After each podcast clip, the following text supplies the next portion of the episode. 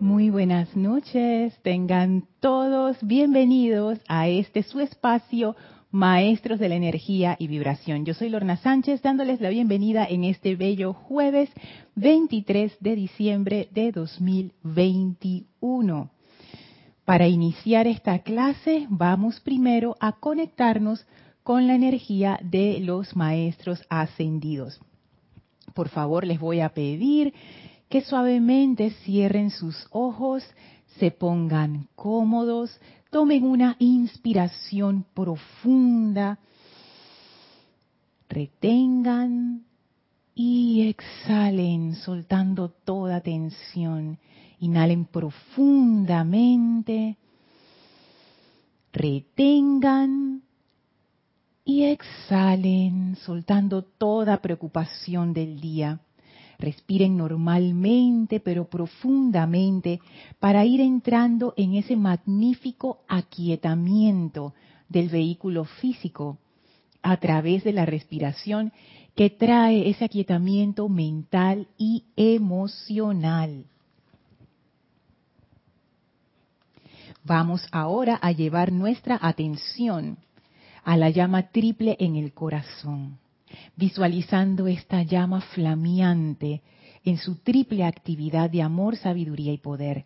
Visualizamos cómo esta llama se funde en una gran llama blanca que se expande hasta cubrirnos por completo todos nuestros vehículos y sentimos la poderosa radiación de la llama de la ascensión en su aspecto purificador sentimos como esa llama va transmutando toda la discordia, va limpiando y despejando el camino, va liberando esa energía aprisionada, de manera que ahora nos sentimos cada vez más livianos, cada vez más felices, llenos de esa energía positiva, ascensional. Sentimos que somos uno con esta llama y ahora recibimos la presencia luminosa del amado Maestro Ascendido Serapis Bey que viene a nosotros y a quien enviamos nuestro amor y gratitud por todo este año que nos ha recibido en su hogar en Luxor.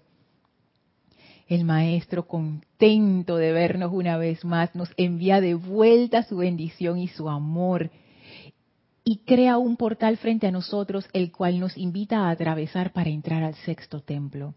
Y así lo hacemos y estamos ahora en ese desierto floreado, con el camino dorado en medio, y nos espera la amada maestra ascendida nada, con los brazos abiertos, feliz, con esa radiación de puro amor divino. Y hacia ella vamos y nos unimos en conciencia con su presencia, permitiendo que su amor y su radiación nos penetren por completo, transforme nuestra conciencia, abra nuestro corazón al amor. Sentimos esa claridad, la iluminación a través del amor de la cual ella es mensajera y sentimos la presencia de la maestra en y a través de nosotros y vamos a permanecer en este estado de conciencia muy especial mientras dura esta clase. Tomen ahora una inspiración profunda, exhalen y abran sus ojos.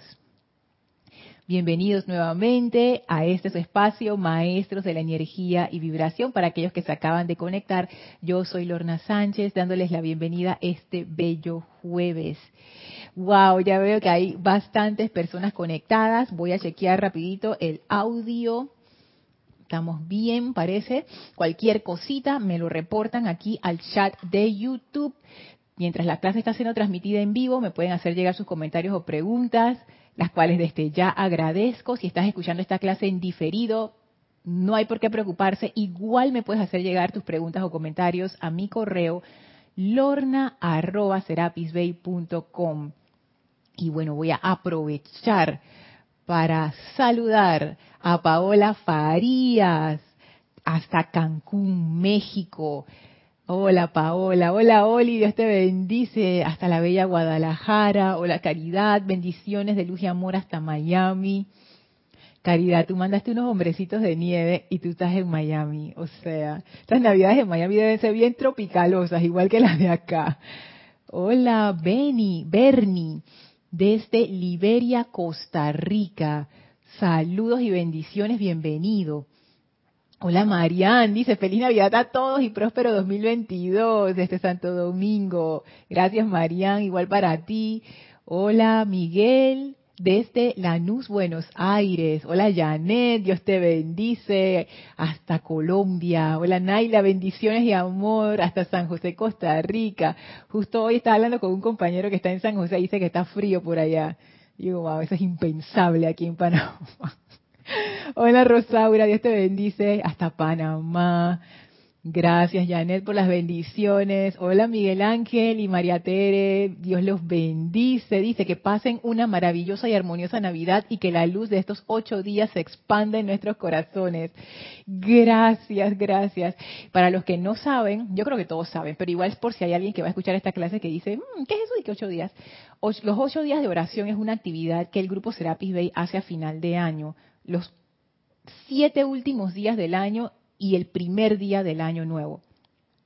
Y es una actividad, nosotros la llamamos ocho días de oración, pero es, son ceremoniales. Cada día hacemos un ceremonial dedicado a cada uno de los miembros del tribunal kármico y el octavo día celebramos con el ceremonial del cáliz dorado, como quien dice, para reconsagrarnos como grupo y como individuos en nuestro servicio a la luz y empezar el año con esa descarga.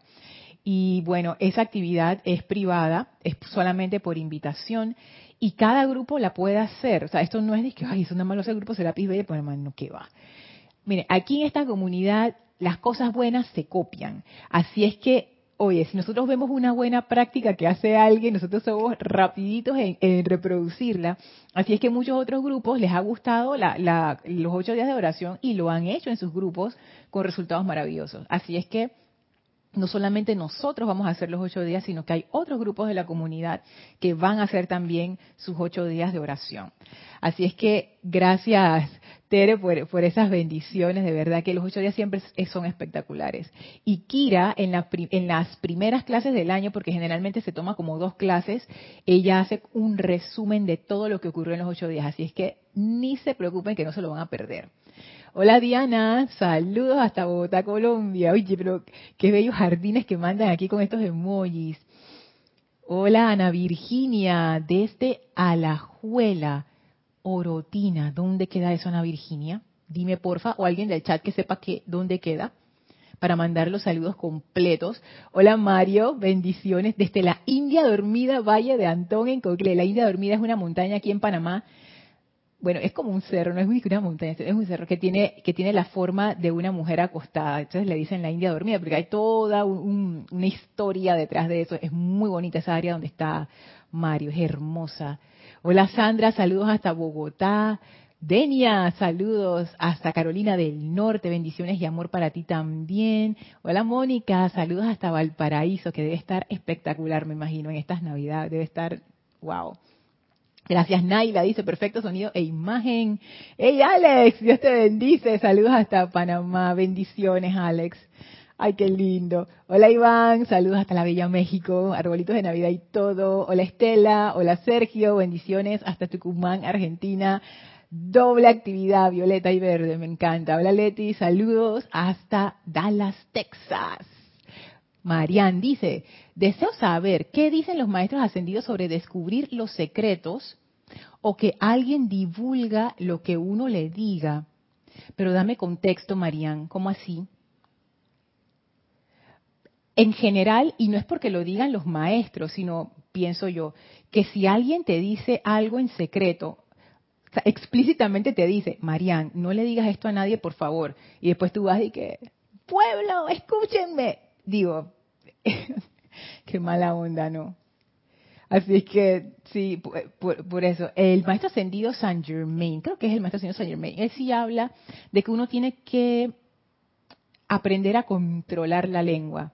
Él lo dice, otros maestros también lo dicen, pero en el caso específico del maestro ascendido Saint Germain, él lo que decía es que cuando uno empieza a avanzar en el sendero, se te van a ir como develando ciertas cosas, y esas cosas son para ti. No es para estarlo compartiendo con una audiencia. Entonces allí uno tiene que controlar ese ego, porque eso ocurre, esa importancia personal que quiere estar hablando y hablando, experiencias personales que, no, no van a aportar y no competen a nadie más que a uno. O sea, son importantes para uno, pero no son para compartir.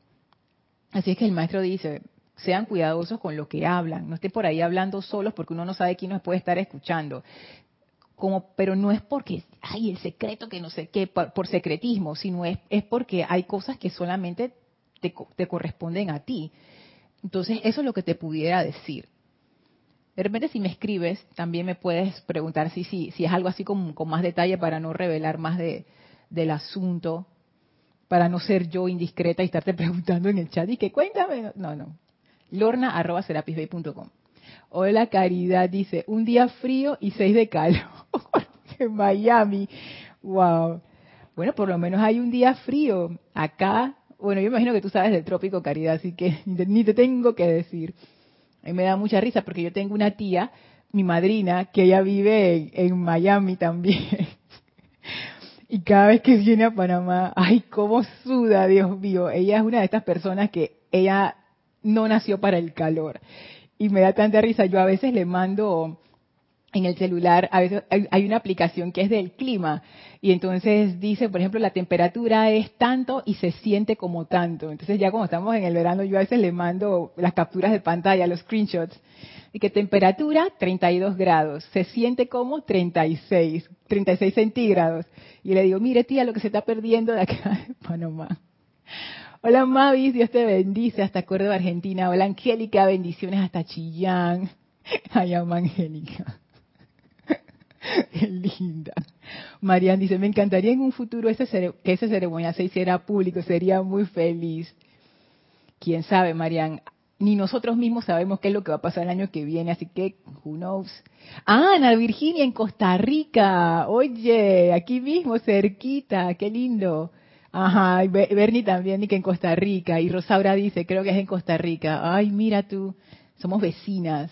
Marleni, saludos y bendiciones hasta Perú. Tatna. Hola Raxa, bendiciones. Dice, feliz Navidad y felices ocho días de oración. Que tengamos un maravilloso año nuevo. Sí. Dice Angélica, generalmente cuando se comienza esta enseñanza sucede que el entusiasmo sin prudencia te lleva a la hiperventilación. Yo también pasé por ahí, todo el mundo pasa por ahí. que, ay, mira, que me pasó, que no sé qué. Ya después uno aprende a, temperar los ánimos y, y a ser discreto. Pero eso, eso es un aprendizaje, ¿no? Y muchas veces uno lo dice por entusiasmo, no por maldad ni por... Bueno, el ego siempre está metido ahí, pero no, no es por, por una, una motivación oculta, sino porque uno como que no ha aprendido todavía que esa discreción es, es realmente importante. Así es que bueno, eh, la verdad es que estoy bien contenta hoy no sé si lo, si lo notan. Bueno, yo siempre estoy contenta, pero hoy estoy más contenta porque hoy, em, a menos que alguno de los instructores del viernes decida y que voy a dar mi clase, hoy es el cierre de las clases del año 2021 del grupo Serapis Bay. Y a mí siempre me da como una emoción las veces que me ha tocado, como quien dice, cerrar, ya sea ceremonial o, clases, antes de los ocho días, porque mañana 24 todavía nosotros hacemos ceremonial. O sea, nosotros no paramos de hacer ceremonial. Nunca hay que vacación de ceremonial. Siempre hacemos todos los días. Y mañana es el cierre de los ceremoniales. Pero hoy es el cierre de las clases. Así es que, con su permiso, quiero aprovechar este momento para darle gracias a la presencia de Dios por todo este año, por cada uno de ustedes, por haberme acompañado, por habernos acompañado. Quiero dar gracias a Kira por haber sostenido este grupo con tanto amor, a todas mis hermanas y hermanos, a todo el grupo. Que, wow, o sea, qué pena que ustedes no los conozcan a todos, porque solamente unos pocos salimos en cámara, pero de verdad que hay mucha gente detrás de estas cámaras sosteniendo esto con tanto amor a través de los años y años y años. O sea que gracias a todas mis hermanas, gracias a todos mis hermanos que, que han hecho esto posible al amado Maestro Ascendido Serapis Bey, bajo cuya protección y dirección estamos, que siempre nos protege, porque eso que dice Angélica y que la imprudencia, o sea, nosotros somos un grupo así como que vamos a hacerlo, nos tiramos, no sé qué, y a veces, como tú sabes, a veces se necesita esa protección extra. Y el maestro siempre ha estado allí para nosotros, siempre, siempre, siempre, en las buenas y en las malas. Así que, wow. Y por supuesto, a la amada maestra ascendida Nada, que nos acompañó durante todo este año. Todo el año estuvimos con ella, gracias. Y a todos los maestros ascendidos, cuya radiación aquí está, que todos sentimos, bajo la cual todos estamos. Gracias por eso. Y de nuevo gracias a ustedes, a la comunidad. Esto es fantástico, de verdad que es fantástico. Así es que, wow, qué emoción esto. O sea, llegar al final de un año, siempre yo lo siento como que llegamos a la otra orilla, un año más. Yo nunca tomo eso por sentado, nunca, nunca, nunca. Y tantas cosas que le pasan en la vida a uno, ¿no? Todo todos los años, todos los días, todos los, todos los días nos pasa algo. Y aún así, sobre todo los, sus nombres que siempre aparecen. O sea, eso es que es un gran confort y ustedes están allí con nosotros siempre. Entonces es como que gracias a todos, de verdad que sí, gracias. Hola Martín, saludos hasta Buenos Aires en Argentina. Hola Olga, saludos hasta Entre Ríos, Argentina. Hola Alonso, saludos hasta Manizales, Colombia. Marian dice, mi pregunta no fue por nada malo, solo que he notado que no siempre deseo decir algo. Ah, ok. Y me molesta un poco la gente que le confía algo y cuando están enojados lo divulgan, divulgan lo que se les dijo. Sí, por eso es que hay que ser cuidadosos con lo que uno comparte. Y como todas las cosas, uno, la, uno generalmente aprende esta lección como quien dice a la mala. Cuando ya, ya uno lo dijo, alguien lo regó y ya uno quedó como quien dice embarrado. Así que así es que uno aprende a ser más discreto. Como dice el maestro ascendido El Moria, uno puede aprender a través del sufrimiento o de la gracia, así es que en esas en esa yo he escogido, como quien dice, voy por la gracia y me voy por el lado de la discreción. A menos que sea una persona de muchísima confianza y entonces allí, ahí sí. Bueno, vamos a, a hacer esta clase para cerrar lo que hemos visto con el tema de la gracia con respecto a la amada Palas Atenea y el maestro ascendido El Moria. No sé si vamos a abrir con el tema de la gracia el próximo año, pero por lo menos quiero cerrar lo que el maestro ascendido El Moria y la amada Palas Atenea nos han traído con respecto a la gracia. Durante todo el año con la amada maestra ascendida Nada hemos visto, así como quien dice a grandes rasgos, cuatro temas, imagínense eso, todo un año, cuatro temas. El tema del servicio, el tema de la paz, el tema de la paciencia y el tema de la gracia. Todas cualidades del sexto rayo. Y cuando el maestro ascendido El Moria destapó, y siempre, o sea, eso está ahí desde el inicio de los tiempos de este libro, pero como que a, mí como que no me había, yo, no, yo no había no lo había comprendido de esta manera. Cuando él nos dice, oye, el sufrimiento no es necesario, existe, puedes aprender por el sufrimiento, pero no es necesario. Y esa invitación que el maestro hace, no solamente él, sino todos los maestros, diciéndome, oye Lorna, tú puedes ser feliz, tú puedes tener una, una vida feliz. Y eso es el plan divino para ti. Yo les digo, todavía, yo a mí yo, yo todavía tengo que hacer un trabajo interno para aceptar plenamente ese paradigma, sobre todo porque las apariencias alrededor de uno no, a veces no contribuyen con eso. Entonces, ¿cómo desacoplar esa dependencia, esa confianza sin cuestionar en lo externo? ¿Y cómo buscar eso interno donde anclarse? Y una de las cosas que podían salir de, la conciencia de, uno, de mí, de, cualquier persona, es justificar las cosas difíciles o las situaciones de sufrimiento por las cuales uno atraviesa y decir, ah, quizás es la presencia la que quiere que yo aprenda algo a través de esta situación. Y me gusta mucho lo que dice Palas Atenea. Yo les leí un pedazo, pero no terminé de leerles el párrafo completo y me parece importante traerlo hoy. Dice así, Palas Atenea, del libro Palas Atenea y el maestro Hilarión hablan, página 48. Hay gran cantidad, Ah, miren, voy a leer este un párrafo más arriba. No había visto, esta, esta parte no la tenía ni subrayada. Me parece interesante. Dice así, Palas Atenea, debo aconsejarles encarecidamente que no se pongan tensos en sus sentimientos, ya que quien tiene confianza en un creador que es todo amoroso y quien se esfuerza por servir a la expansión de su reino, mora en un ámbito de felicidad y tranquilidad. Dios mío, yo creo que yo he pasado por este párrafo y yo jamás lo había verdaderamente leído en mi vida. Y este es el secreto. esto es el secreto. Es más, esto que ella está diciendo aquí es gracia.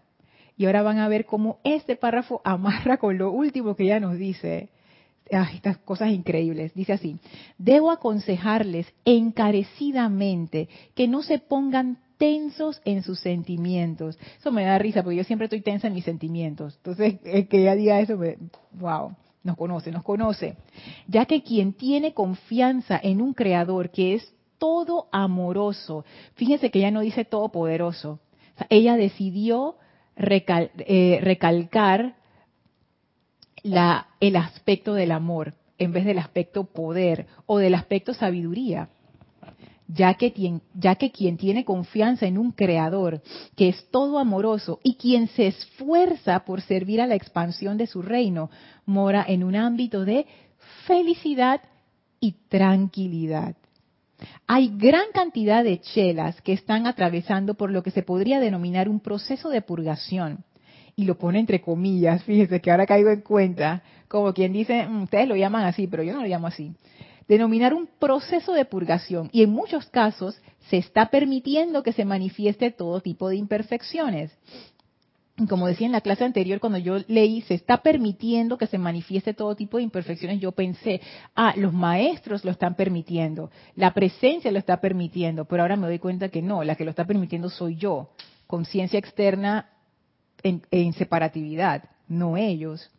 Y sigue diciendo, aquí es donde a ustedes se les está examinando para ver cuánto de la verdad que les hemos presentado a través de los años han aceptado, ya que ahora es el momento de poner dicha aplicación en acción.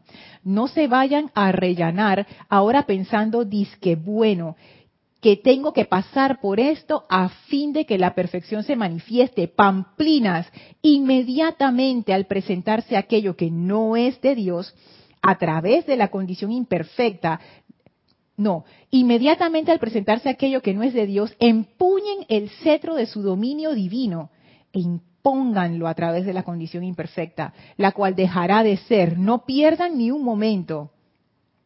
Y como les dijera arriba, personalmente les daré la asistencia que sea necesaria.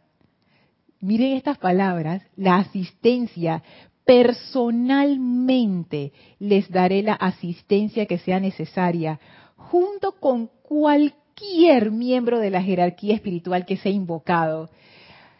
Oye, esto es increíble si les sorprenden con la guardia abajo y si no están lo suficientemente anclados como para llevar a cabo esta transmutación por cuenta propia. Dice la amada Palas Atenea, si en algún momento la cosa está demasiado espesa y ustedes sienten como que no pueden, llámenme.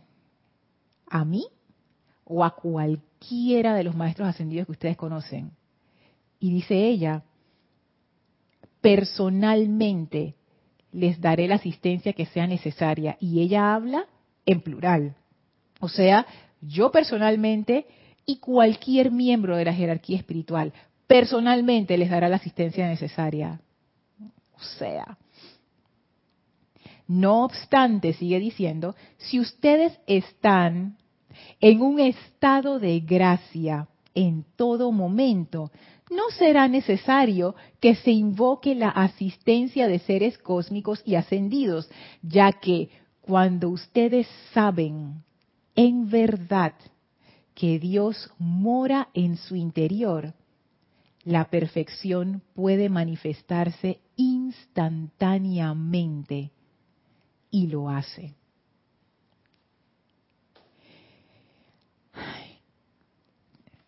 ¿Cómo, cómo los dejó esta selección de palas Atenea. a, mí, a mí la verdad es que me dejó así como electrizada. Increíble. Voy para los comentarios.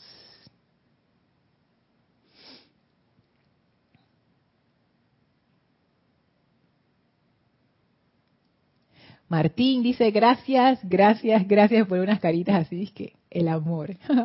Marian dice, tengo la suerte de que todo el chismoso viene a mi ventana o a mi pasillo. Ay, no, llama Violeta con eso. Mario dice, Lorna, durante los meses de pandemia seguimos dando clases desde las montañas. Fue un milagro. Y Mirta, hola Mirta desde Chile, saludos, saludos y bendiciones.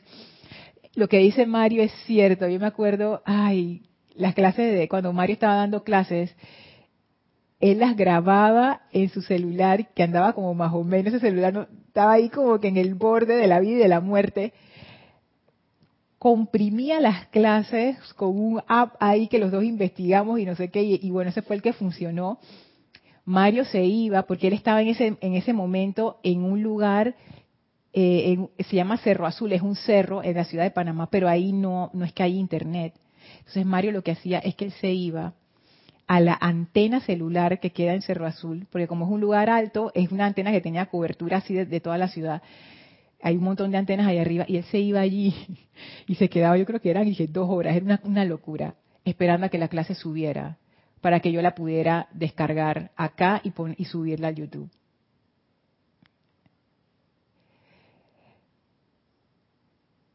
Sí.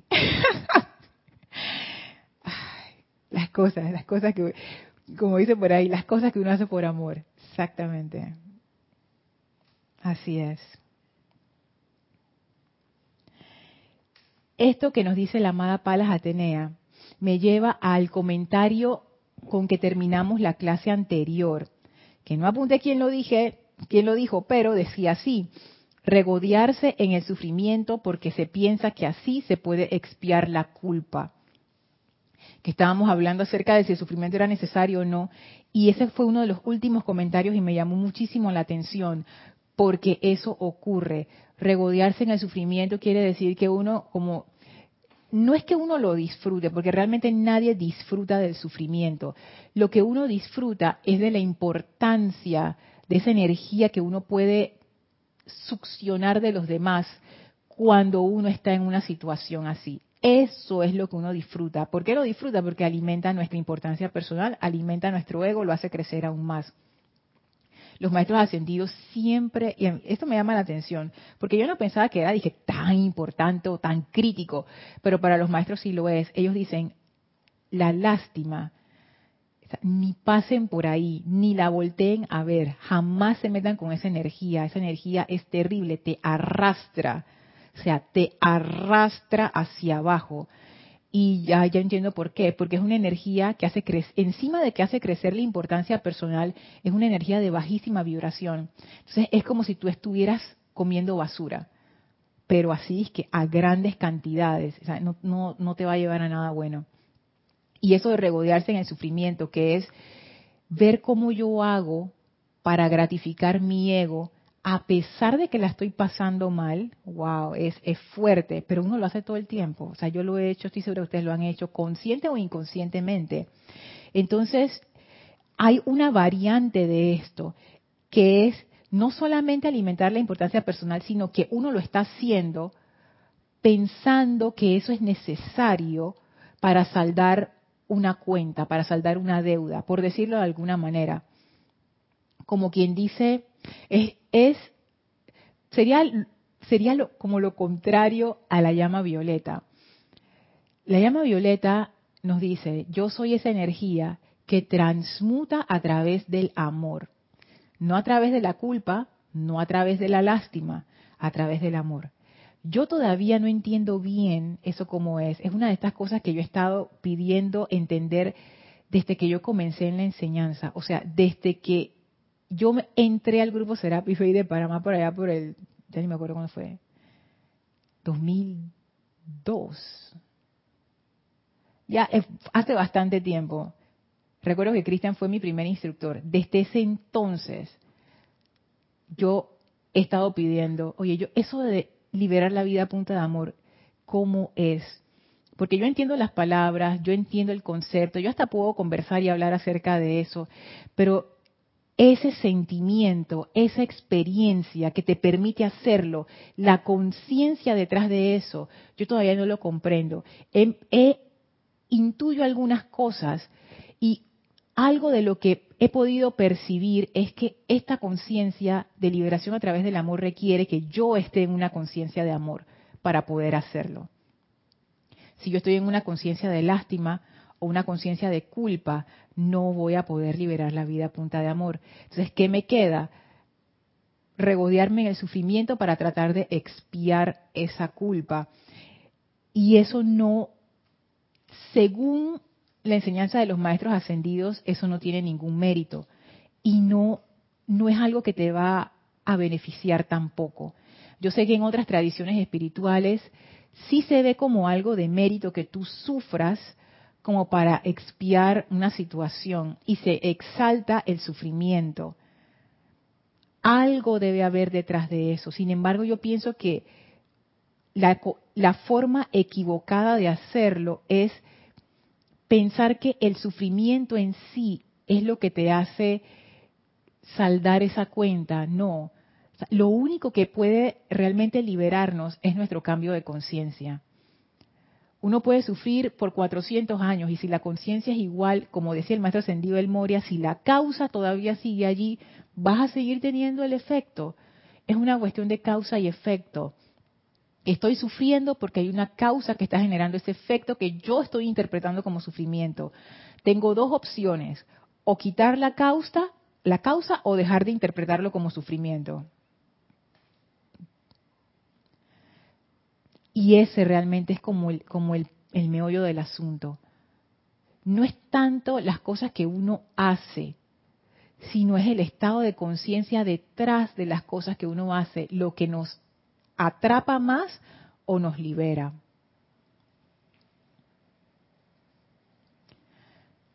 Dice Marian, ¿es Mario el que tenía una clase los jueves? Sí, sí, es Mario.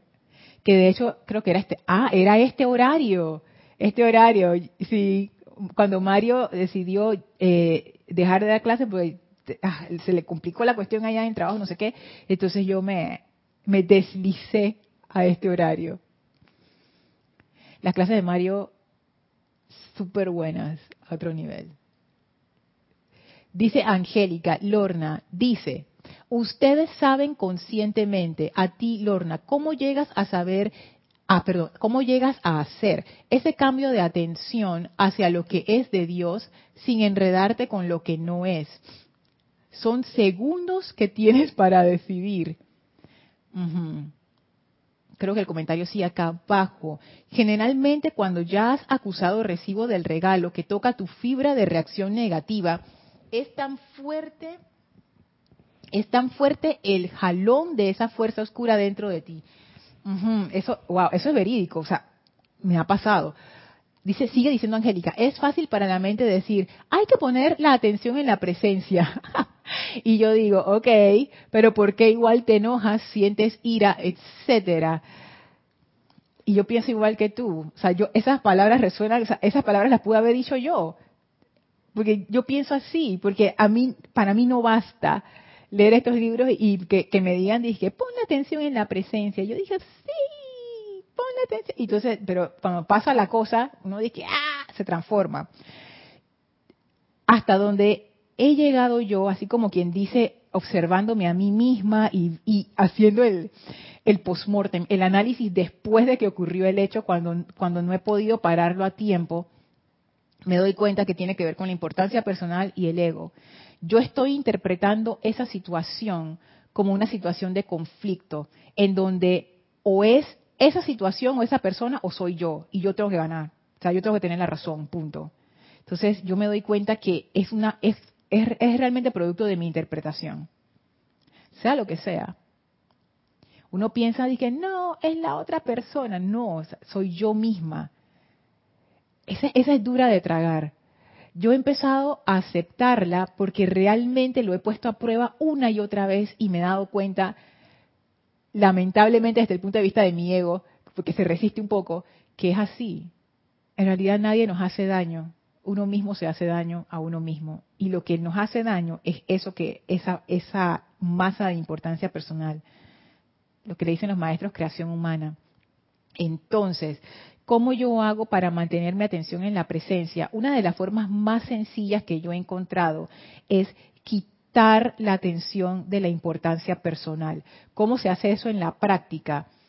Ponte que yo voy a entrar a una situación donde yo sé que eso va a ser como un detonante, porque hay ciertas cosas que a mí como que rápidamente me sacan de quicio. Entonces yo lo que hago es que en los casos que yo sé que voy para allá, antes yo lo que hago es que empiezo a quitar mi atención de mí misma. Por ejemplo, cero opinión, cero estar recordando nada, cero estar criticando, cero estar juzgando. Es como que todas estas partes yo las voy empujando, como que no, no voy a poner atención en eso, no en esto, no en esto, y me, me empiezo a centrar en lo que está ocurriendo sin ninguna opinión. cada vez que me viene una opinión es como que yo la empujo, como que no, no. Entonces eso lo que hace es que quita mi atención de la personalidad. Y al quitar mi atención de allí, ya ya no tiene forma de expresarse, entonces puedo resolver el problema tal cual cuando no tengo forma de prepararme, si yo me acuerdo de esto que te acabo de decir, es lo que yo hago. Es como que yo suelto todo. Algo que también me ayuda, que es, como, como un truco, entre comillas truco, cada quien va a buscar la forma en que más se le acomoda. O sea, todos nosotros tenemos como nuestras técnicas o nuestras cosas que nos ayudan, pues. Y como yo soy una persona muy visual, a mí lo que me ayuda, sobre todo cuando estoy teniendo discusiones fuertes con personas, cuando hablo de discusiones fuertes es que la persona me está gritando, o sea, eso, a ese nivel. Yo lo que hago es que me viene esta imagen de que yo me hago invisible y que las cosas pasan a través de mí. Eso a mí también me ayuda a quitar la tensión del ego. Es como que yo estoy allí, pero nada de eso me está afectando. O sea, es como que pasa a través de mí, ¿qué pues? Y eso me permite enfocarme en el momento y solucionar la situación. Entonces, realmente, al final tú vas a buscar tus propias técnicas, pero el truco es ese, quita la atención de la importancia personal. Si tú haces eso, tú vas a ver que las cosas empiezan a agarrar su proporción correcta. La importancia personal es la que nos saca de quicio, es la que nos hace sufrir, es la que nos hace ver enemigos donde no hay. Y aunque tú pudieras decir que objetivamente sí hay, cuando uno quita la atención de la importancia personal, tú ves las cosas como son, no como uno piensa en su mente que son. Ok, regreso acá arriba, dice Alonso. Palas Atenea nos invita a recordar y tener conciencia que tenemos a Dios en nuestro interior. Si lo hacemos, veremos los resultados. Ese es el trabajo, la, la labor a realizar. A ver, a ver cómo nos comprometemos. Es que, es que Alonso, o sea, es que sí, eso es lo que, ese, ese es el punto, ese es, es como, como la raíz del asunto. Justo lo que acabo de decir, pero al revés. Quitar mi atención de la importancia personal es poner mi atención en la presencia es la forma como más sencilla que yo he llegado realmente a comprender y a experimentar eso de poner la atención en la presencia, porque yo antes tampoco entendía, yo dije, pero eso cómo se hace y que, que una nube, una luz ahí, no sé qué. No, después me di cuenta, esta no es la única forma, estoy segura que hay formas muchísimo más avanzadas, pero a nivel de conciencia en donde yo estoy, solamente quitar mi atención de la importancia personal, ya a mí me da una paz y ya me da como esa claridad para tomar decisiones. Entonces, eso yo lo entiendo. Cuanto menos personalidad, cuanto menos ego hay, tanto más mi atención regresa naturalmente a la presencia. Porque si yo quito a toda esta creación humana, ¿qué queda? La presencia. Este cuerpo, ¿por qué se mueve? Por la energía de la presencia. Esa mente, ¿por qué funciona? Por la energía de la presencia. Porque estos vehículos son el cáliz de esa presencia. Y si yo quito la interferencia, lo que va a quedar es la presencia.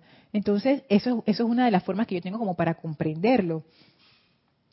Y ella lo dice aquí, a mí me encanta esto, voy a usar tu comentario como una excusa para volverlo a leer. No obstante, si ustedes están en un estado de gracia en todo momento, y aquí ella define, o sea, cada maestra nos ha dado su definición de gracia, Esta es la definición de gracia de la amada Palas Atenea. Así es como ella lo experimenta, siendo ella la diosa de la verdad. Dice así, si ustedes están en un estado de gracia en todo momento, no será necesario que se invoque la asistencia de seres cósmicos y ascendidos, ya que cuando ustedes saben en verdad que Dios mora en su interior, la perfección puede manifestarse instantáneamente y lo hace. Yo no he llegado a ese nivel todavía, pero yo acepto esta promesa de la amada Palas Atenea. Y yo sé que esto, ni, me atrevo a, decirlo públicamente porque dije, ¿dónde está la evidencia? Pero por experiencia, por cosas que a uno le ocurren, por poner en práctica la enseñanza, es así, es así. Cuando ustedes saben que Dios mora en su interior, esa es la clave. Esa es la clave. Y el maestro ascendido San Germain va un paso más allá. Y él dice, y ese Dios que está en, en tu interior, eres tú. Por eso es amada presencia de Dios, yo soy. Por eso es que el yo soy es fundamental.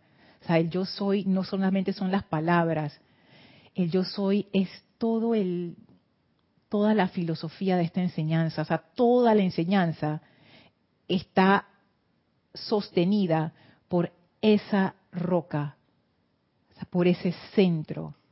Todo comienza y termina allí. La ley del uno, la primera ley que uno aprende y la única ley realmente, la ley del uno. Todos somos esa presencia.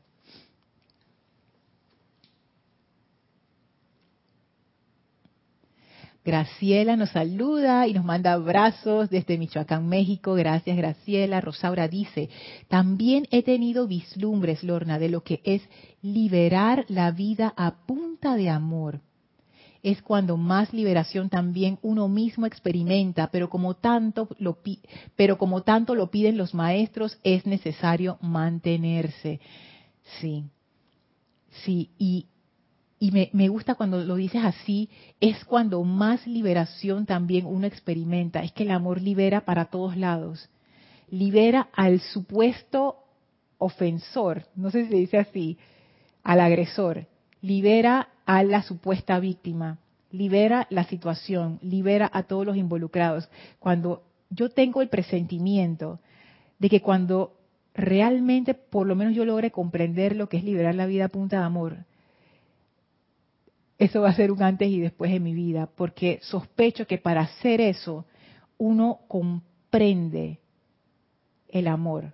Uno como que lo tengo, ah, lo comprendí, ahora sí, ya lo vi.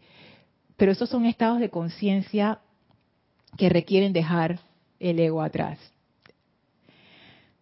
Sí.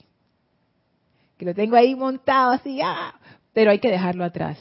O sea, no, por supuesto que no es de que todo o nada, pero cuanto menos importancia personal hay, tanto más amor hay. Si no hay rencor, ¿por qué yo no, no, no lo perdonaría o la perdonaría o perdonaría la situación? ¿Qué es lo que evita que yo perdone, que yo libere? Precisamente estas energías que tienen que ver con la importancia personal y con que tú me hiciste y me hiciste y el sufrimiento y no sé qué, justificado o no. Y si eso no está, qué fácil es perdonar. No pasó nada, no pasó nada. Y a veces hay situaciones así en nuestras vidas, que alguien de la nada así te dice, que perdón por lo que hice, y tú dices, que perdón por qué, si no ha pasado nada. Y que no, que aquella vez no sé qué. O sea, tú, como tú no lo interpretaste como una ofensa, nunca hubo ese registro de resentimiento, nunca hubo nada. Y tú dices, ay, tranquila, no ha pasado nada, tranquila, relax, ya. Y, después ni, te acuerdas, no, no tiene ninguna consecuencia, ninguna importancia, nada. Yo creo que por ahí va la cosa. Dice Angélica, wow, buen punto, te agradezco. Y esa importancia personal quiere decir, quiere siempre decir la última palabra. Por supuesto. Error, yo sé, pero después, después de haber sufrido Y digo, yo sé porque no soy en ese momento. Así es, es ese, ese como esa, no sé cómo explicarlo. yo tengo que tener la razón. O si no me muero. Es algo así. O sea, yo lo he experimentado y se siente así como que, hey, esto es de vida o muerte y yo tengo que tener la última palabra. Pero es por eso, porque desde el punto de vista de la, de la importancia personal, sí es de vida o muerte, porque la vida, la vida de ella, entre comillas, depende de, de eso depende de tener la razón, depende de la lástima, depende del resentimiento, porque todas estas son formas en donde succiona energía para alimentarse, a diferencia de la llama triple, que es autosostenida, o sea, ella se sostiene sola, ella no necesita absolutamente a nadie. Es como, es como las estrellas, como el sol. El sol no depende de los planetas, los planetas dependen del sol. El sol consume su propia luz, su propia energía, porque esa energía es la que el mismo sol consume para brillar no depende de nadie, es autosostenido. Por supuesto que el Sol, las estrellas tienen sus periodos de vida, pero desde el punto de vista de un ser humano que vive a lo mucho 100 años, y las estrellas que viven miles de millones de años. Para nosotros eso es como eterno, o eso no se acaba. Eso es autosostenido. La importancia personal no es autosostenida y siempre tiene que estar comiendo y comiendo y comiendo y comiendo y comiendo porque si no se muere. Por eso es que cada situación en donde ella puede sacar esa energía lo va a hacer. Y por eso uno siente que es como que uno se muere si uno no dice su opinión y critica y pone su, pie encima de la otra persona y la domina. Y esta situación que se haga lo que yo digo es por eso, por eso. Y, es, y es bien fuerte ese arrastre. Pero bueno, la forma de lidiar con eso no es irte enfrente y así que en contra, porque eso le da más atención la forma es quitarle la atención. Por eso es que les decía que el sendero del sexto rayo es un sendero diferente. no es un sendero pasivo, es un sendero de soltar y de dejar ir. Es como un no hacer. Dice Laura, muchas bendiciones querida Lorna y a todos, que la luz nos acompañe en todo instante. Así sea Laura, y así es un fuerte abrazo desde Guatemala, fuerte abrazo para ti también y para la bella Guatemala. Dice Arraxa, bendiciones a todos. Lorna, creo que en el tránsito de la experiencia de encontrar dónde debe estar mi atención y cuando finalmente llegue a, a, esa meta está la gracia y felicidad de realizar el ser. Yo creo que sí, porque si si lo vemos desde el punto de vista del maestro ascendido Saint Germain, bueno, esta, esta es como mi, forma de verlo, no quiere decir que, sea así, pero habiéndole leído su enseñanza y haberle estudiado muchos años, me doy cuenta que el, el maestro ascendido Saint Germain, el enfoque que él escogió para su enseñanza es el control de la atención. Toda la enseñanza del maestro ascendido Saint Germain, por lo menos como fue descargada en la actividad yo soy, tiene que ver con el control de la atención control de la atención. Y para él como que se centró en eso, porque es algo práctico.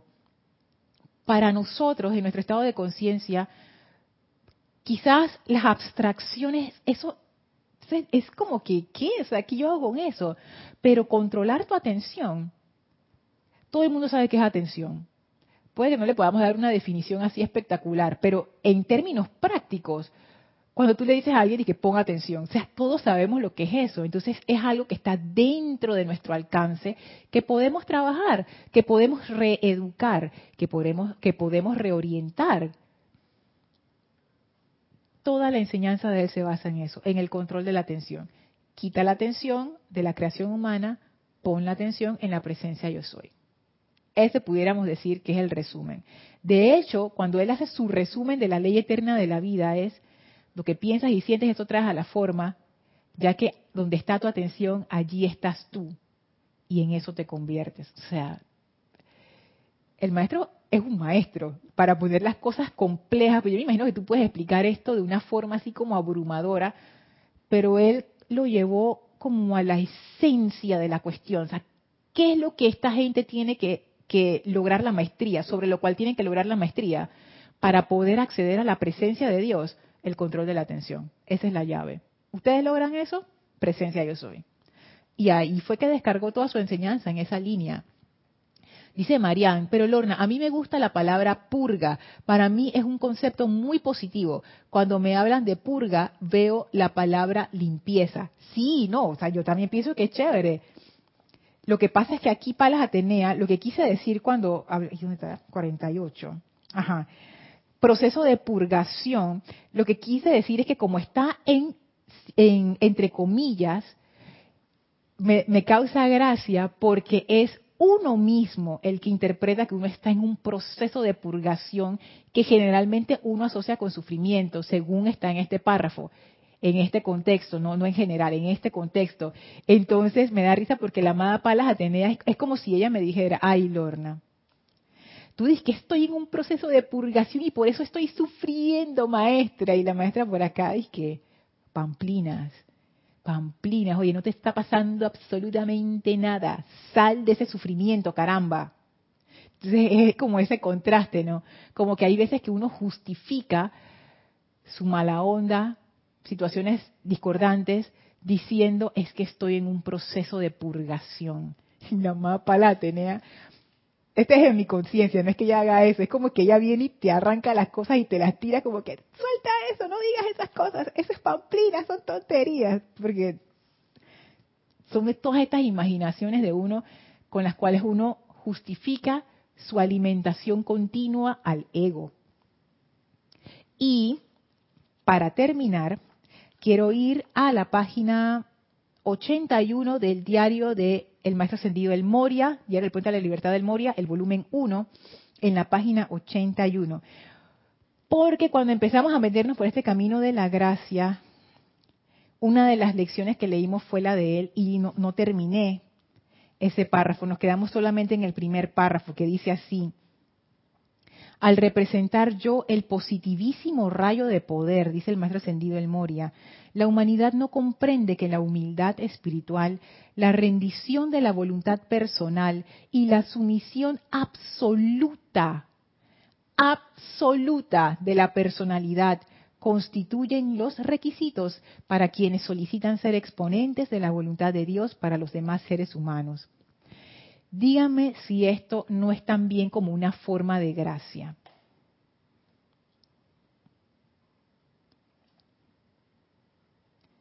Yo creo que cada uno de los rayos presenta un, camino, porque cada persona es diferente y el maestro ascendido San Germain, él dice que cada, cada estudiante es distinto y hay veces que estamos más alineados con un rayo que con otro. Y puede ser que en todos los rayos sea como un mismo camino, pero visto de diferentes facetas y se le llame diferente, pero en realidad es el mismo camino.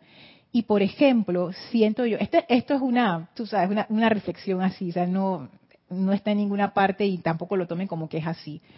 Pero a veces uno como que se pone a pensar en estas cosas. Me pregunto si en el primer rayo ese camino a la divinidad se llama obediencia. Es todo un camino así de obediencia, como dice el maestro, humildad espiritual, rendición de la voluntad personal. Eso es quitarle la atención a la personalidad. Sumisión absoluta de la personalidad, o sea, nada de esos caprichitos ni deseos. No, no, no, no, fuera, fuera. Atención a la presencia. O sea, toda esta cuestión, eso. Pero eso que se llama obediencia en el primer rayo, se llama gracia en el sexto. Diferentes formas de llegar a la misma meta. ¿Quién sabe? Sigue diciendo el maestro con este párrafo con el, con el, cual vamos a cerrar. El chela que desea realmente conocer la voluntad de Dios debe estar dispuesto a poner de lado todas las opiniones preconcebidas. Y hago un paréntesis. Aunque el maestro está hablando de conocer la voluntad de Dios, vamos a utilizar esto que él va a decir como una instrucción del maestro para entrar en estado de gracia, porque también aplica, también aplica. Voy a tomarme la libertad de cambiar las palabras. El chela que desea realmente estar en gracia debe estar dispuesto a poner de lado todas las opiniones. ¿De quiénes son las opiniones?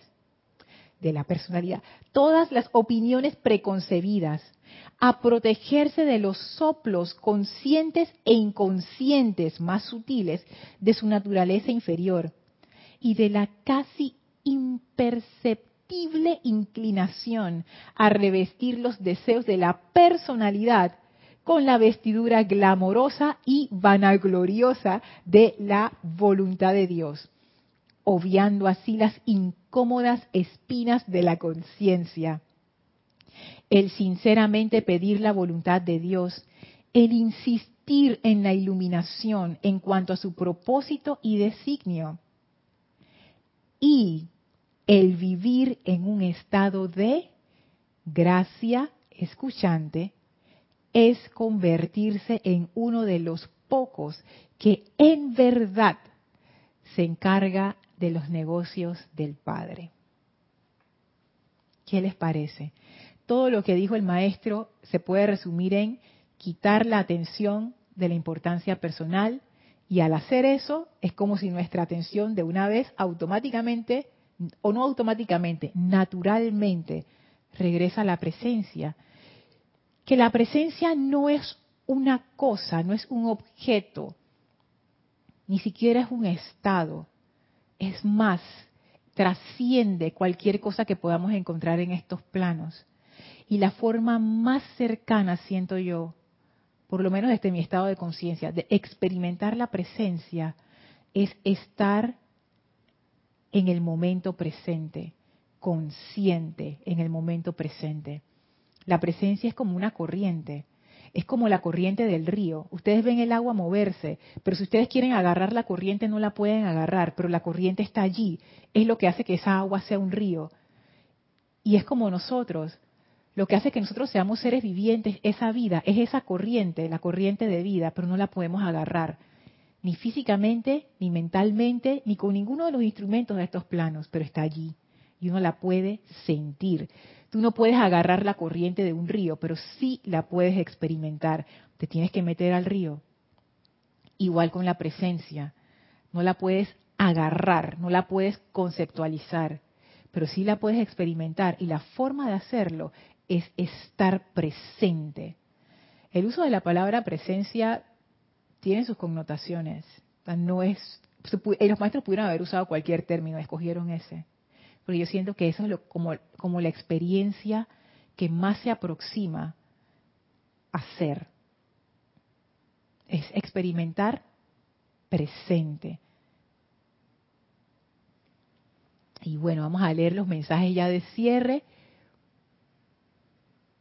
Dice Estela y Sergio Lorda, feliz Navidad para todos. Qué hermoso. Mucha luz para iluminar el planeta y toda vida que evoluciona aquí. Que así sea, que así sea. Gracias, Paola. Gracias, gracias por toda la vida descargada en este año a través de estas clases. Feliz Navidad, bendito, próspero, victorioso año nuevo 2022. Que la luz se expanda y gobierne. Que así sea y así es. ¡Ey! Gracias Mario, dice Lorna, gracias por todo y un abrazo a Elma. Saludos a Elma también, gracias a Elma por toda su contribución a lo largo de estas clases. Yo sé que ella, ustedes no la han visto más acá en, en la clase, pero ella está. Así es que Elmi, bendiciones y abrazos para ti. Gracias por todo tu apoyo, por todo tu amor y tu servicio amoroso en el grupo, porque Elma es esos pilares que del grupo Serapi y Elma es uno de esos pilares. Gracias, Elmi. Muchas bendiciones por todos esos datos que Elma nos ha dado y que hemos disfrutado. Wow. O sea, gracias por eso. Gracias, Mario, que la pase súper. Martín, gracias infinitas. Bendecida Navidad, Lorna, al grupo y a todos los conectados. Y también a los que no. O sea, Martín, y que bendición para todo el mundo. Los conectados y los que están viéndolo en diferido. Gracias, Martín. Diana, gracias, Lorna, por todo el amor que nos ha brindado durante todo el año. Gracias a ti por estar aquí. Gracias, gracias a todos, gracias Estela. Mirta, dice Lorna, un gran abrazo por esta clase, muchísimas gracias por el inmenso amor que fluye de tu persona. Gracias a ti, Mirta. Gracias a todos ustedes. Estas clases las hemos hecho juntos. Yo he aprendido muchísimo de ustedes. Eso es una bendición que tampoco la tomo por sentado, de verdad que no. Es, es, que es un privilegio. O sea, realmente que nosotros estemos aquí un jueves por la noche llenándonos de esta luz, compartiendo en conciencia. no, no, no, no hay palabras. Diana dice, aprendí mucho, miles de bendiciones llevan sobre ti. También sobre ti, Diana, luminosa festividad de fin de año, grandioso 2022. Así será, así es. Gracias, Karim, por las felices fiestas e infinitas bendiciones. Gracias, Leti, tú también, que pases una temporada navideña hermosa. Que sus ocho días de oración sean de mucho amor, así lo van a hacer. Rosaura dice, gracias por traernos la enseñanza y bendiciones de Navidad para todos. Y Alex dice, feliz Navidad, Lorna, y también para Elma y para todos. Un corazón y un símbolo de victoria.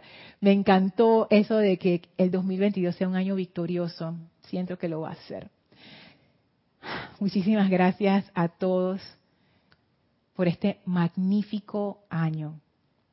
Vamos a despedirnos de la amada Maestra Ascendida Lady Nada para despedir este año. Por favor, cierren sus ojos, visualicen a la amada Maestra Ascendida Lady Nada frente a ustedes y visualicen cómo el amor de esta maestra abarca, nos abarca a todos como un solo cuerpo, como un solo grupo unido en amor. Y ella descarga esas bendiciones de amor a través de nosotros para que se expandan a nuestros seres amados, comunidades, hogares, ciudades, países del planeta entero que seamos ese amor que ella es. Gracias, amada Maestra Ascendida Lady Nada, por toda la enseñanza de este año. Que sigamos caminando junto a ti el año que viene, aprendiendo del amor que tú eres.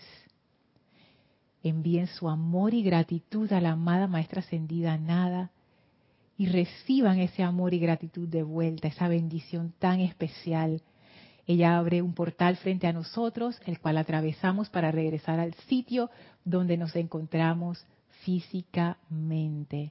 Tomen una inspiración profunda, exhalen y abran sus ojos sintiendo ese amor que se expande a todo a su alrededor.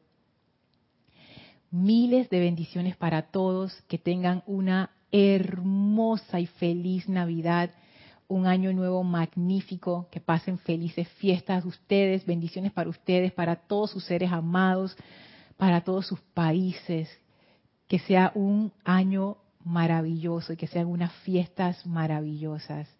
Gracias a todos, mil bendiciones y nos vemos ya en el año 2022. Bendiciones a todos. Que pasen una feliz noche.